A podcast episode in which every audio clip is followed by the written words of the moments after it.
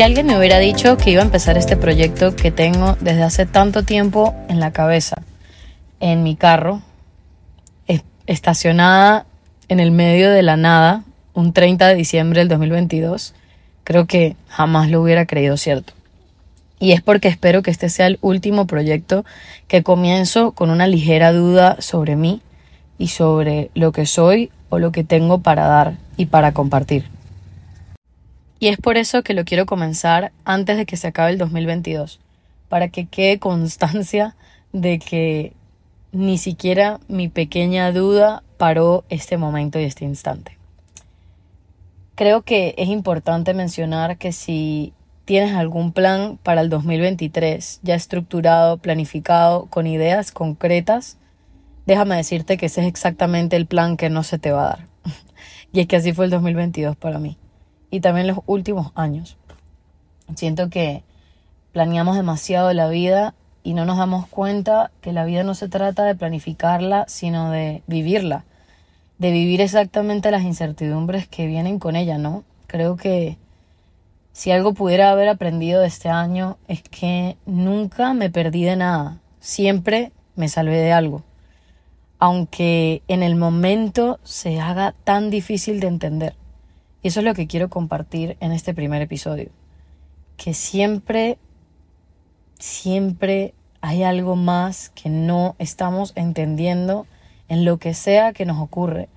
Que se nos está invitando a entender, a aprender, a crecer de otras formas. Siento que el 2022 me destruyó tan hermosamente para volverme a convertir en lo que siempre he querido ser, que es una adulta responsable de sí misma, en una persona que ve por ella, que piensa en ella y que se pone de primero en su educación emocional antes que todo.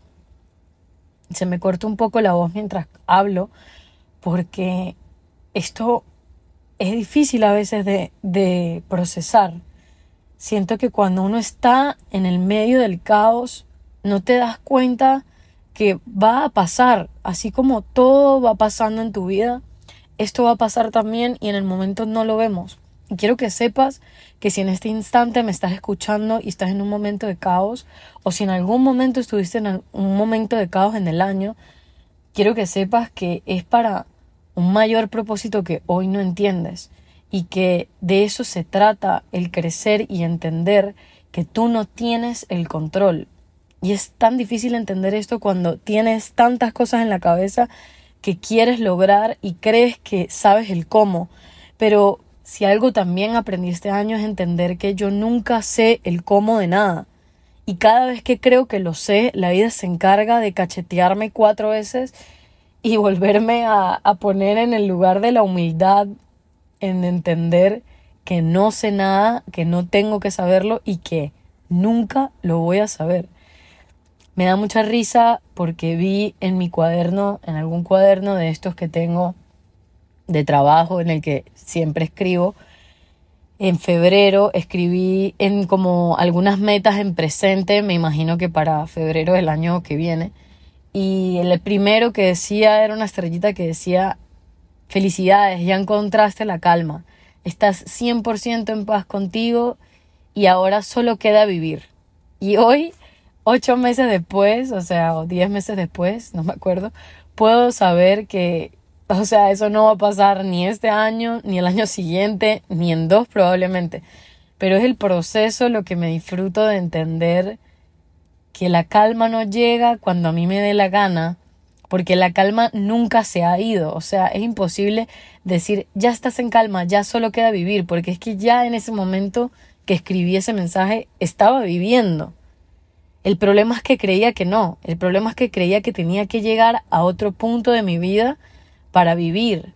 Y la vida va pasando en cada ciclo de tu vida. Como lo puse en un post hace unos días, eh, en las estaciones del año lo vemos así. Tenemos la primavera, el verano, el otoño y el invierno, pero no lo aplicamos en nuestra vida y es que en nuestra vida estas estaciones también ocurren. Y ocurren para poder tener una etapa que se abre y se cierra y con ella vas creciendo y evolucionando como persona. Y no solo para aprender a relacionarte contigo, porque esa es claro que la prioridad, sino que en el momento en que tú te empiezas a relacionar contigo mismo de una manera pacífica, tranquila, suave, en el momento en que entiendes que tu vida ya está pasando y que no tienes que esperar a que nada afuera ocurra para que empieces a vivir, incluso en la tristeza en la que puedes estar sintiendo. Allí es donde entiendes que puedes relacionarte con los demás desde otra perspectiva.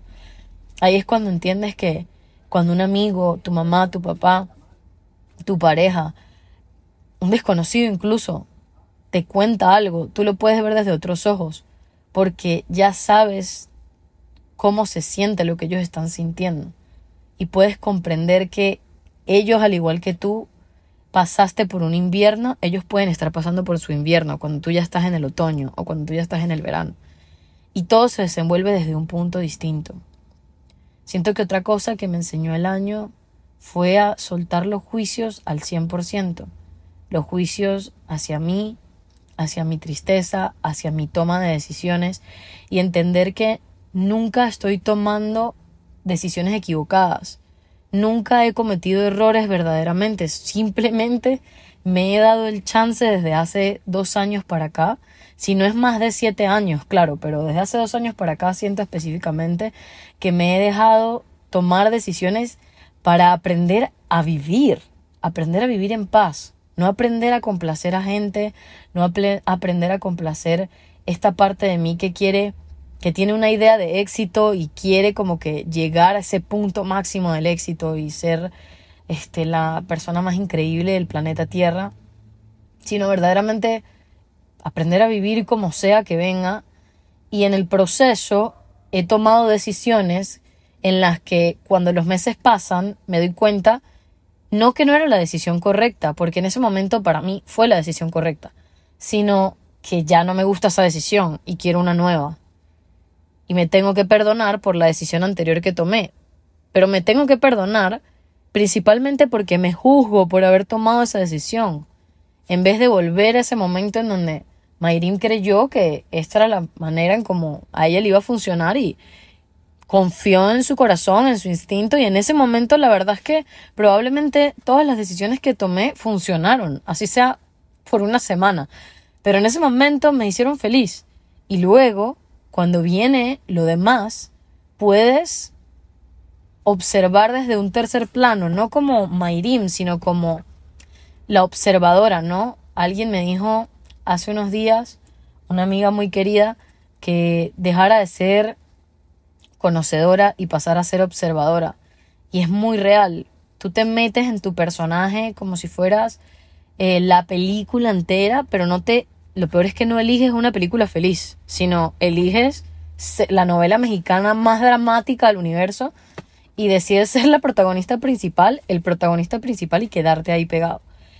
Y cuando te das cuenta de eso, desde el ser observador y no conocedor, te permites coquetear con la vida de otra manera, decidir otras cosas, saber que puedes elegir de nuevo. Es como cuando jugamos este jueguito en, las, en los teléfonos, no sé si algún día lo han jugado, que la historia como que se va desarrollando y tú vas tomando distintas decisiones, como que te vas a la fiesta o te quedas en la casa y tú tomas una decisión y de allí se desenlaza otra parte en el juego. Y es lo mismo. Pero en el juego no juzgamos porque bueno, es una irrealidad en teoría, ¿no? Pero la diferencia entre ese juego y tu vida, ¿cuál es? Es el valor que le das, es lo poco que te permites jugar y vivir, experimentar, sentir. Si hay algo de lo que nunca me voy a arrepentir este año es cómo me dejé sentir.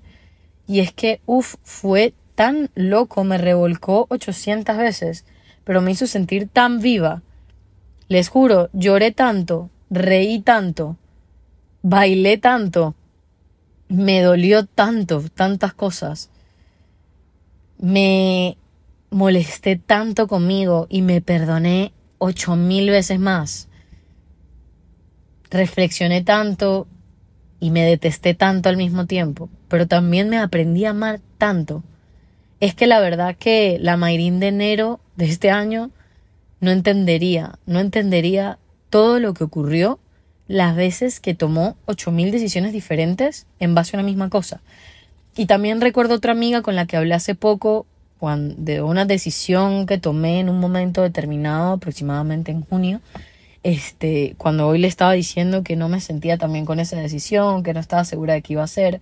Y ella me dijo lo siguiente, recuerdo que me dijo algo como, bueno, sabes, esa ya fue tu decisión, pues ya te tienes que quedar con eso al menos un rato, porque imagínate tú, ya tomaste esa decisión, o sea, qué, qué, qué indecisa, o sea, qué ibas a hacer con esas indecisiones en tu cabeza. Y no es que no, no es que, no es que no, ¿no? O sea, no es que, no es que no debería tomar una decisión en quedarme estable con eso, porque claro que sí, pero el hecho del juicio de qué indecisa eres, no sabes tomar decisiones, no sabes quedarte con la decisión correcta, no sabes ser responsable con lo que decidiste. Todo eso son pensamientos en tu cabeza que vienen de un pasado que probablemente hoy ni siquiera te beneficia. Pero ni siquiera te cuestionas de dónde vienen esos pensamientos o por qué eso está ahí en mi cabeza y si de verdad quiero seguir viviendo así, con ese pensamiento. Y cuando me pongo a sentir más que a pensar, me doy cuenta que no, definitivamente no quiero vivir así, porque en efecto no sé tomar decisiones. La verdad es que les mentiría si les dijera que sí, que soy experta haciéndolo. Lo que sí me he convertido en una experta es en tener la certeza de que el Espíritu Santo, que para mí por cierto el Espíritu Santo y Dios es más como esa fuente de amor que tú le puedes llamar como quieras. Ahorita hay millones de nombres para eso ángeles, los chakras, el universo, Buda, Alá, Dios, este, saben, ocho mil cosas, los ángeles, como quieras. Eh, yo le llamo Espíritu Santo, que es mi espíritu, que es santo, que es inocente, que es infinito, que tiene derecho a todo, que es mucho más allá de llamarme Mayrim, es lo que vino a mi cuerpo a vivir en este plano. Eh, tiene para, para experimentar, ¿no? O sea, el Espíritu Santo, todo lo que tú hagas siempre lo va a transformar en amor si se lo entregas. Y la verdad es que entiendo que no sé cómo tomar decisiones y no creo que lo sepa alguna vez, ¿saben? Luego hablaremos de esto y les diré si aprendí, si en efecto hay un paso, un, dos, tres. Pero en los siete años que llevo decidiendo ver por mí misma y mirar dentro de mí, les puedo decir que me doy cuenta que en verdad no hay una manera correcta de tomar decisiones. Simplemente no te juzgas al respecto y experimentas y poco a poco le vas entregando cada vez más a esa parte de ti, a esa voz que tú y yo sabemos que escuchas, pero que no quieres escuchar muchas veces porque no te gusta lo que te está diciendo, porque no te dice exactamente lo que quieres saber o lo que quieres escuchar sobre alguna situación, sobre alguna persona, sobre soltar o quedarte en un lugar. Muchas veces ya sabemos lo que hay que hacer, pero tardamos mucho en aceptarlo de verdad y en dejarte experimentarlo. Así que este 2022 solo me deja muchísima, muchísima humildad de saber que no lo sé hacer, que no lo tengo que saber hacer y que probablemente nunca lo sepa hacer. Pero mi intención es tener la certeza de permitirme ser un ser con derecho a la felicidad, con derecho a la paz, lo que sea que eso signifique. El año pasado me llené de muchísimas metas.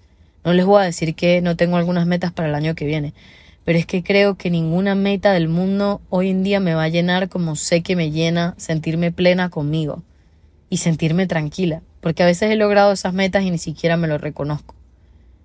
¿Te suena eso? Estoy segura que sí.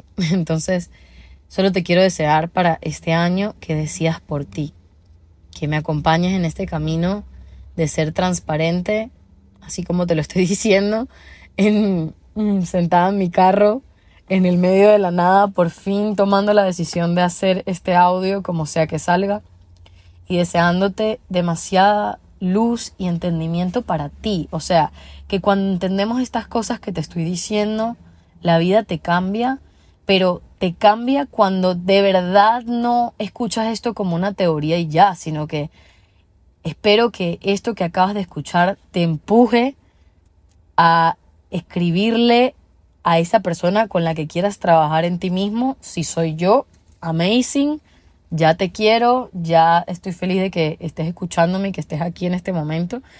Y si no soy yo, a la que sea, pero que tomes esa decisión de dar ese granito de arena por ti. Y así como te compras tu shampoo, tu cepillo dental, tu mascarilla, tu skincare, tus cosas de cuidado personal, invierte en este 2023 en ti y en tu cuidado personal, porque no hay nada que te vaya a dar más paz que ser tu amiga y que ser tu amigo.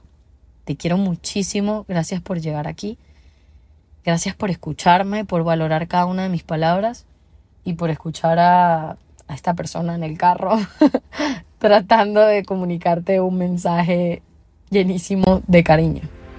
Así que nos vemos en un siguiente episodio. Qué emoción que esto comenzó. Estoy muy contenta. Gracias por llegar hasta aquí. Escríbeme por favor si llegaste y qué sentiste con esto que te dije. Un besito.